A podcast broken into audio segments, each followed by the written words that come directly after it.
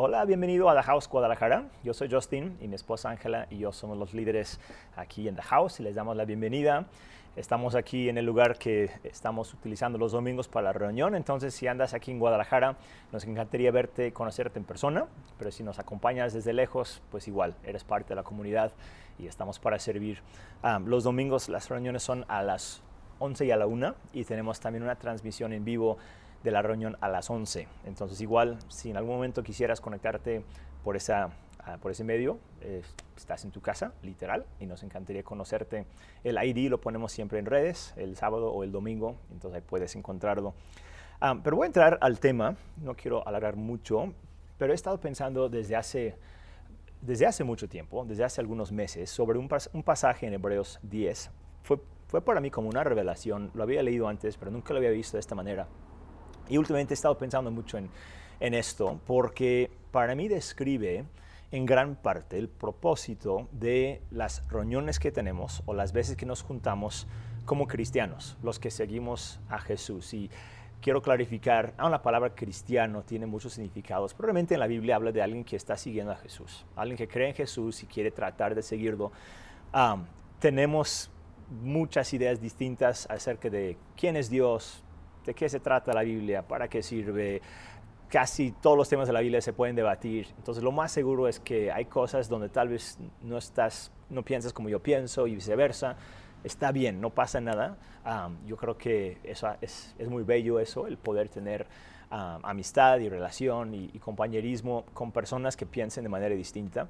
Pero al final de cuentas, si confiamos en Jesús y creemos en Jesús, si nos consideramos cristianos, entonces la idea sería, en teoría, en teoría, vivir como Jesús vivía, ¿no? Sería reflejar sus motivos, sus metas, su forma de ser aquí en la tierra.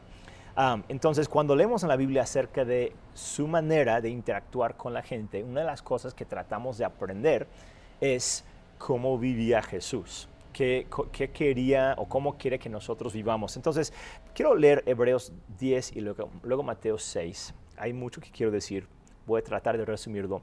Pero Hebreos 10 ah, dice así, voy a leer 24 y 25.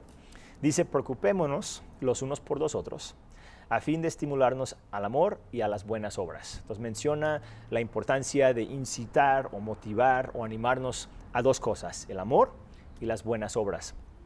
Continúa diciendo, no dejemos de congregarnos como acostumbran a hacerlo algunos, sino animémonos unos a otros y con mayor razón ahora que vemos que aquel día se acerca. Y este último versículo se ha usado mucho, lo he escuchado mucho para hablar acerca de la importancia de las reuniones de las iglesias y se trata de eso, aunque cabe mencionar que la reunión de la iglesia no es solamente una reunión masiva el domingo, está hablando de la reunión o, o las las conexiones, las amistades que existen entre creyentes de mil maneras, incluyendo cuando invitas a alguien a tomar un café o cuando vayas a visitar a alguien a su casa, incluso mensajeando por este, WhatsApp, lo que sea. son maneras de tener relación y amistad. Y esas reuniones, esas conexiones, según este pasaje, deben tener como motivo el provocarnos a tener más amor, y mejores obras, más buenas obras. Entonces, creo que, ah, bueno, voy a leer Mateo 6 y, luego orar y luego hacer mis comentarios. Mateo 6 dice así. Ah, aquí, perdón, Jesús está hablando, es el sermón en el monte, un sermón muy famoso, muy largo. No lo voy a leer en su totalidad porque sí es muy largo, pero voy a leer nomás un cachito. Y aquí Jesús está en, en medio de un desarrollo o de una, ah, como un discurso largo, donde él estaba explicando cómo la religión o cómo la cultura del día había malinterpretado la voluntad de Dios o había reducido lo que Dios quería a algo muy superficial. Entonces habla del matrimonio, habla de, ah, del amor, habla de muchas cosas y, siempre dice, ustedes han escuchado o, o, siempre han hecho esto, pero yo les digo que Dios quiere otra cosa y era algo más profundo donde como quitaba el engaño que muchos tenían de decir, no, pues yo estoy bien. Y él decía, no, no estás bien, eso no es la meta. Bueno, es una, son tres capítulos largos, pero voy a leer una parte nada más. Verso 1. Cuídense de no hacer sus obras de justicia delante de la gente para llamar la atención. Si actúan así, su Padre que está en el cielo no les dará ninguna recompensa. Por eso, cuando des a los necesitados, no lo anuncies al son de trompeta, como lo hacen los hipócritas en las sinagogas y en las calles, para que la gente les rinda homenaje. Les aseguro que ellos ya han recibido toda su recompensa. Más bien, cuando des a los necesitados, que no se entere tu mano izquierda de lo que hace la derecha, para que tu limosna sea en secreto. Así tu Padre, que ve lo que se hace en secreto, te recompensará. Entonces está hablando aquí específicamente de la generosidad. Ah, pero realmente el tema es, es la motivación detrás de esa generosidad, el no hacer buenas obras solamente para que nos vean, para que nos aplauden, para que nos celebren, sino que tengamos otra vez la mentalidad interna correcta al estarlo haciendo. Vamos a orar, si me acompañas. Dios, gracias por tu amor. Gracias porque podemos acercarnos a ti en cualquier momento, aun si tenemos mil cosas en la mente, aun si estamos desanimados, si estamos luchando contra alguna necesidad, si hemos fallado, Dios, donde estemos, como nos encontremos, yo sé, Dios, que tu amor es más grande, más constante, siempre nos recibes en tus brazos. Y hoy nos acercamos a ti pidiendo, Señor, que tú abras nuestro corazón y nuestra mente para entenderte mejor y para seguirte mejor. Te damos gracias porque nos has llamado con un propósito y ese propósito incluye el difundir tu amor y el poder también hacer buenas obras a favor de la gente. Te damos gracias en el nombre de Jesús. Amén. Amén. Pues ah, yo recuerdo hace mucho, mucho, mucho tiempo, cuando yo tenía tal vez, no sé, siete años, ocho años de edad, estaba con mis, mis hermanos, estamos explorando un cuarto en el techo casi de, bueno, el tercer piso de la casa de mis abuelos, que era, no sé qué es la palabra, attic, pero bueno, es como pues, un lugar de, donde está el techo así, hay como un, espacio, y no era como para vivir, era más bien como, como bodeguita, como closet, y mi, mi abuela tenía guardada, guardadas ahí una, una caja de fotos, Ah, más bien eran diapositivos, pero de, los antiguos, de los cuadrados chiquitos. No sé si los has alcanzado a ver, ya no existen creo. A lo mejor, quién sabe si en Amazon lo venden, los venden, pero hay como una, como una maquinita que los proyecta en el, en el muro o en alguna pantalla. Entonces, hace muchos años lo que se hacía era tomar fotos, las fotos las convertías en esos diapositivos, las metías a como una, en como una ni sé cómo se llama, una cosa de plástico, un círculo de plástico y lo ponías en la máquina esa, el proyector, y pues ahí se podían ver las fotos. Y la gente invitaba a sus amigos, a su familia, a ver las fotos que habían tomado en su último viaje. Entonces, así estuvo. Ella nos dijo, no, pues aquí en esta caja, mi abuela, tenemos fotos y a ver qué hay, no recuerdo, y las sacamos y empezamos a proyectar. Y era como, era muy padre. Todavía recuerdo viendo esas fotos viejas de mi mamá, de mis tías cuando eran niñas. Mi, abuelo era fotógrafo, le encantaba, bueno, no profesional, pero le encantaba. Entonces tenía muchas fotos de diferentes etapas de su infancia en especial de las hermanas mayores. Creo que a mi mamá casi no le sacaban fotos porque pues, era, la tercera y siempre pasa así, ¿no? Entonces recuerdo viendo esas fotos y mi abuela explicándonos de esas, no sé cómo las llaman, reuniones, no sé, donde invitaban a la gente a ver las fotos de, de su último viaje no puedo imaginarlo hoy en día, ya, ya nadie haría eso, más bien lo que hacemos es en el momento lo subimos a Instagram o a Facebook o algo así. cuando salgo de vacaciones con mi familia, pues casi lo primero que hacemos, alguien ya lo está haciendo en pocos minutos, subir una foto de una palmera, de, no sé, de un bosque, del mar, lo que sea, porque nos encanta presumir, yo creo que es eso, nos encanta presumir lo que estamos viviendo. no sé si es orgullo o si es el como el, como el deseo humano de compartir la vida con las demás personas. Pero los métodos han cambiado, ya no usamos ese proyector, lo hacemos en redes, pero es, lo mismo, seguimos presumiendo, seguimos hablando de, lo que hemos hecho, de lo que estamos logrando. si has comprado no sé, un carro nuevo o si has conseguido en algún momento una mascota nueva, de alguna manera como que logras meter eso en cualquier conversación, ¿no? Ah, por un tiempo es como que no importa que estés hablando con alguien, terminas hablando de tu mascota o de tu carro o de, una, de un viaje que tienes planeado. Es súper chistoso y creo que es muy normal y está bien. Pero aquí Jesús está hablando de, de, de algo que pasa cuando el corazón humano yo creo que por inseguridad o por orgullo, que luego van, van de la mano, necesita que todo el mundo le alabe, necesitamos que nos alaben, que nos agradezcan las cosas que, estamos haciendo. Y empieza a decir, oigan, eso no, es, eso no está bien, no es sano, no es correcto, no es la meta. El hacer buenas cosas para que todo el mundo diga, wow, eres increíble, es, es tóxico, es algo feo. Dice, reciben su recompensa, porque lo están haciendo para recibir aplausos y reciben aplausos, entonces pues ya, ya recibieron su recompensa. Pero dice la meta de Dios, no solamente la meta, yo diría el carácter de Dios, es otro. Es uno que muchas veces opera en secreto. ¿Cuántas cosas ha hecho Dios que para nosotros, buenas cosas para nosotros que ni siquiera le hemos reconocido? Porque es lo que los padres hacen es lo que los padres hacemos. Yo con mis hijos he hecho muchas cosas para ellos que jamás van a recordar. Mi esposa también. Mis papás seguramente para mí también. Y así Dios con nosotros. Y así debería de ser nosotros con las demás personas. El saber que el hacer el bien, el amar, nos, nos nace, refleja a Dios, al Dios que nos, que nos creó, que nos, nos transformó. Ese amor, esas buenas obras son una parte normal y natural de cualquier persona que siga a Jesús. Y debemos hacerlas simplemente porque reflejan a Dios y porque la gente lo necesita, no para recibir algo nosotros a cambio. Entonces, anoté cuatro cosas que no necesitamos. Son, son estorbos. Cuando, cuando estamos perdón, hablando acerca del amor y las buenas obras, estas cuatro cosas estorban. Estas cuatro cosas quiten de nosotros la energía mental o el enfoque que necesitamos para disfrutar de manera libre la generosidad que Dios quiere que tengamos. Entonces, número uno, no necesitamos reconocimiento. No necesitas reconocimiento. Es lo que Jesús está diciendo, es muy obvio aquí. Cuando tú haces algo bueno, no es necesario que nadie lo reconozca. Tenemos que separar las ideas de hacer cosas buenas con recibir reconocimiento o aplausos o elogio. Muchas empresas hoy en día cuando hacen algo bueno lo hacen para recibir publicidad. Y qué bueno que están haciendo algo bueno. O sea, es, es correcto, ¿no? Es qué bueno que lo están haciendo.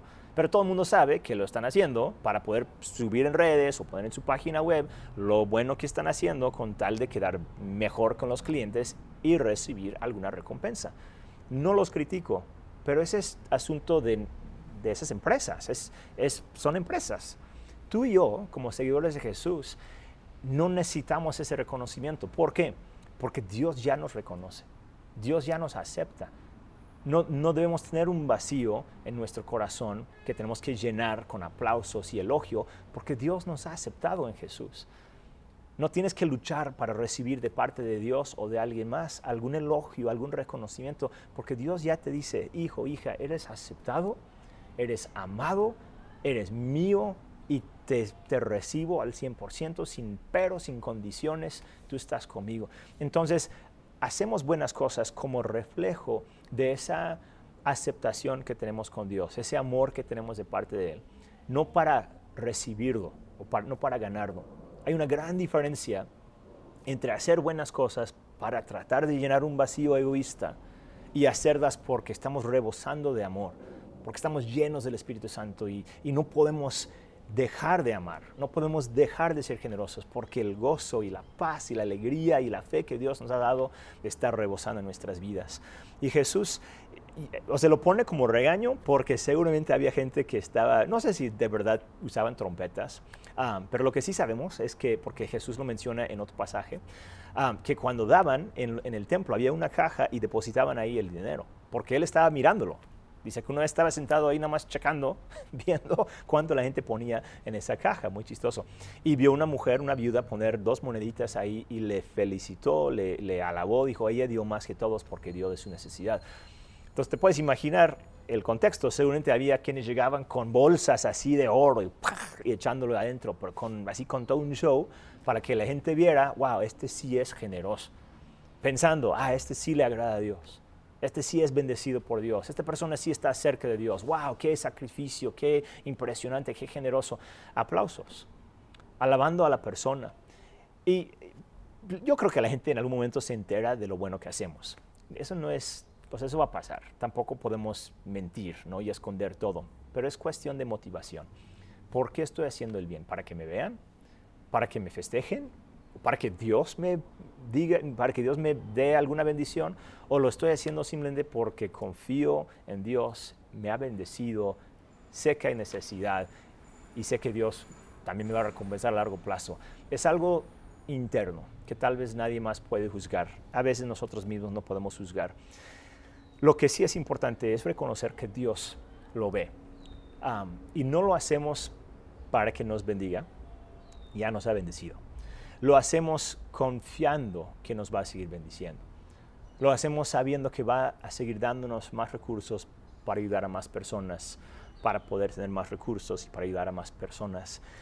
Eh, sabemos que Dios todo lo ve y tal vez la vida no es justa, tal vez hay personas que, no sé, se roban este, la gloria que nos tocaba a nosotros de alguna manera, pero si confiamos en Dios, si servimos a Dios, Él es fiel, Él va a bendecirnos, dirigirnos y ayudarnos a hacer más bien. Número dos, para no alargar mucho ahí, no necesitas permiso. Entonces, número uno, no necesitas reconocimiento. Número dos, no necesitas permiso.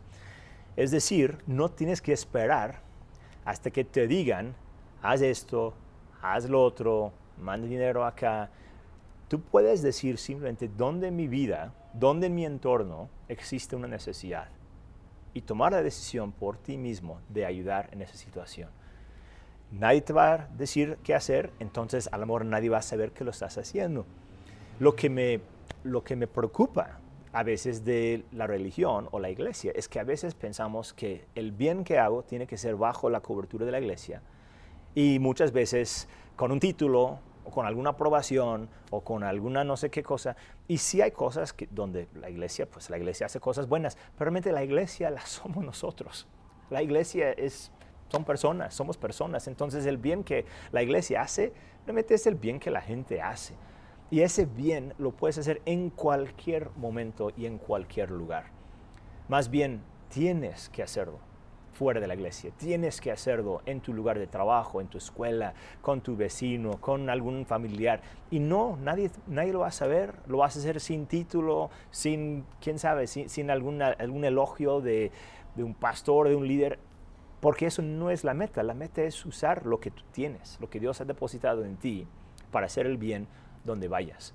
Sabiendo que Dios lo ve, sabiendo que la gente lo necesita que Dios te lo ha dado para que tú lo compartas con alguien más.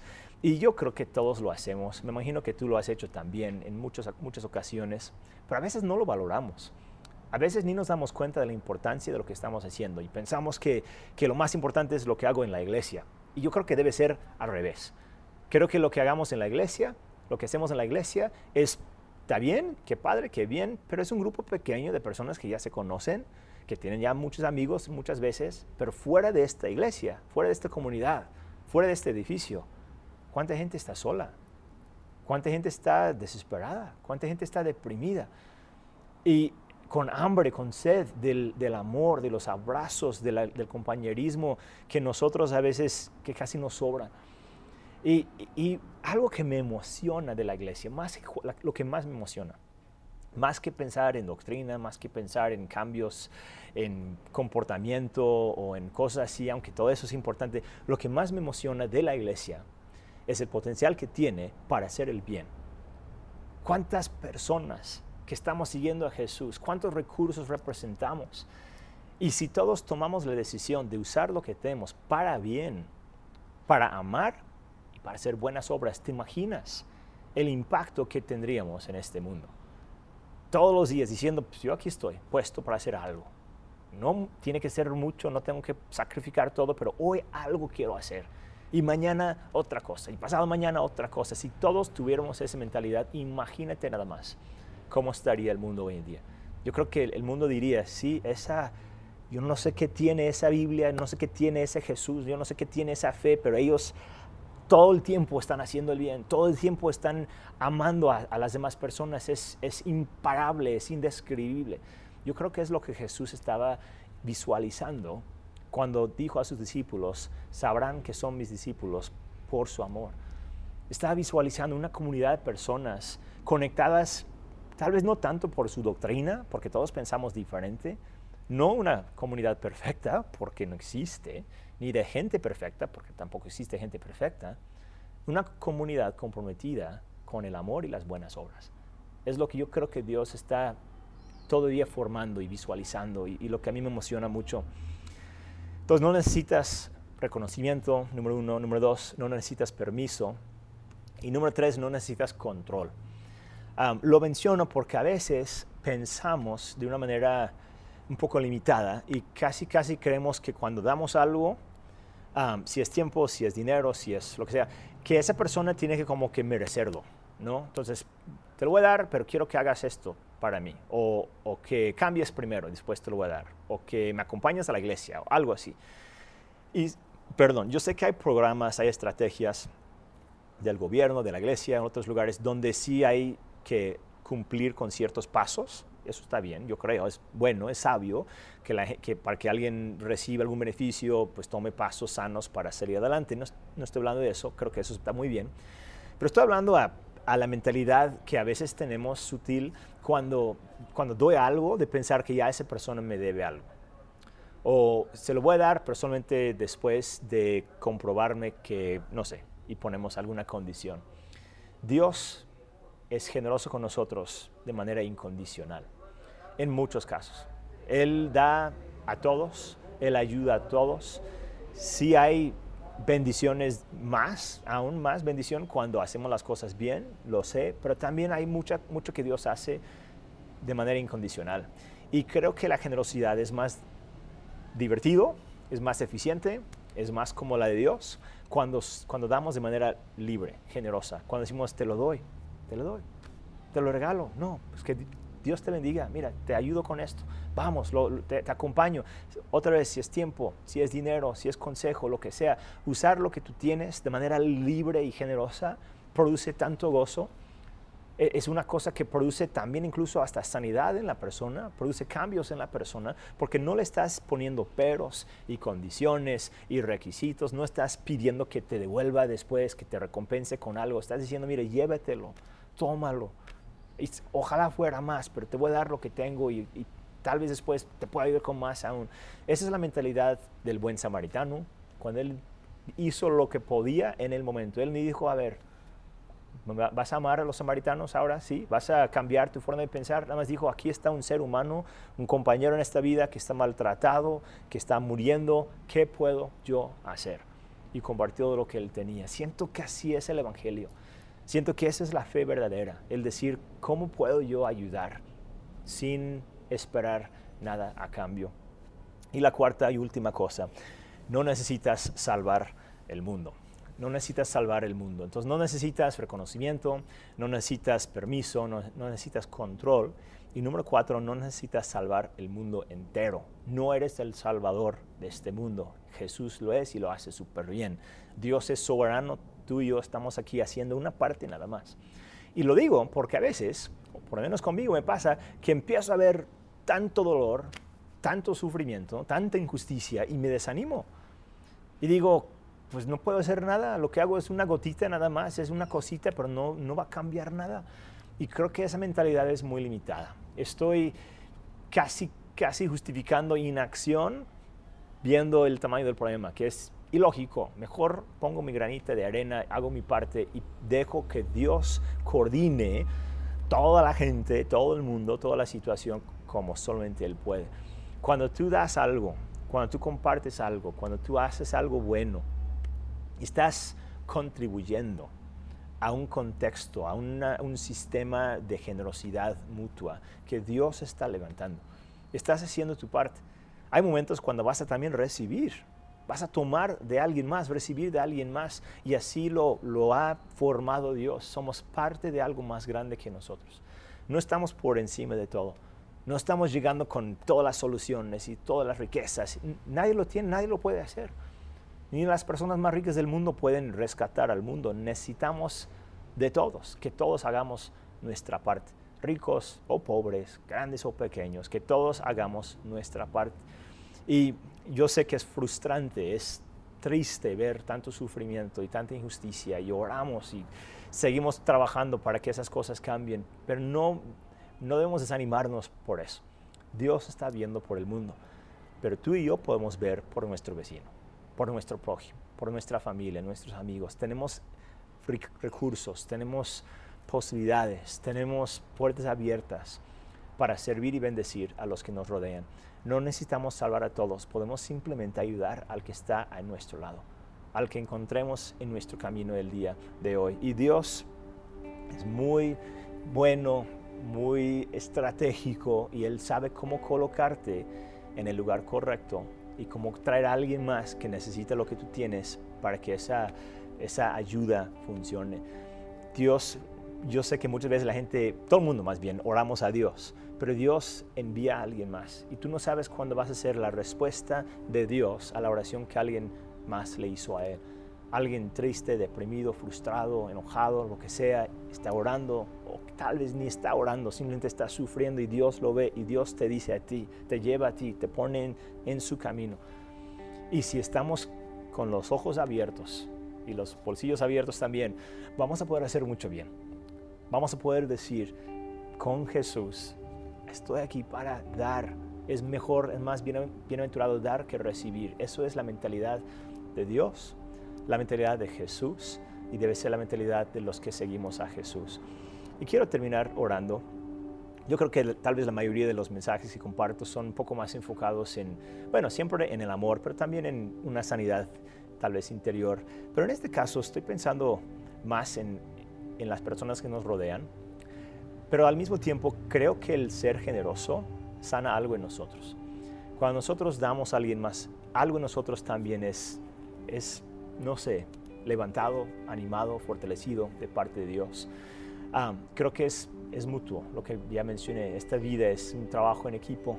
La iglesia, las familias, las amistades, donde vayas en la vida estás rodeado de personas y si puedes, puedes verte como un instrumento de Dios, si puedes valorar no solamente el hacer algo que todo el mundo va a ver, pero también el hacer esos actos secretos, esas cosas de generosidad, momentos de generosidad que nadie ve, si puedes empezar a ver, en estos momentos es cuando más estoy siguiendo a Jesús, es cuando más estoy siendo como Él.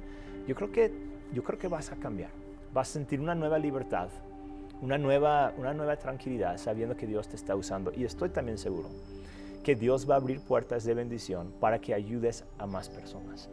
Él confía en los que son generosos, porque sabemos usar los recursos que tenemos para bien. Entonces Dios dice, oh, pues esta persona lo hace bien, le voy a dar, le voy a dar más. Y no compartimos para que Dios nos dé más, esa no es la motivación, pero como, como dije al inicio, cuando estamos dando, estamos reconociendo que Dios es la fuente continua de provisión y que va a seguir proveyendo. Podemos dar porque confiamos en Dios. Él ha sido generoso con nosotros, entonces también nosotros podemos ser generosos con otros. Vamos a orar, si me acompañas. Dios, te damos gracias por tu amor. Gracias por tu presencia, por los recursos que tenemos. Oramos que nos ayudes hoy, Señor, a, vernos con, esa, con esos ojos de fe, Señor, que, veamos la influencia que tú has puesto en nosotros, que nos veamos, Señor, como tus manos y pies en esta tierra.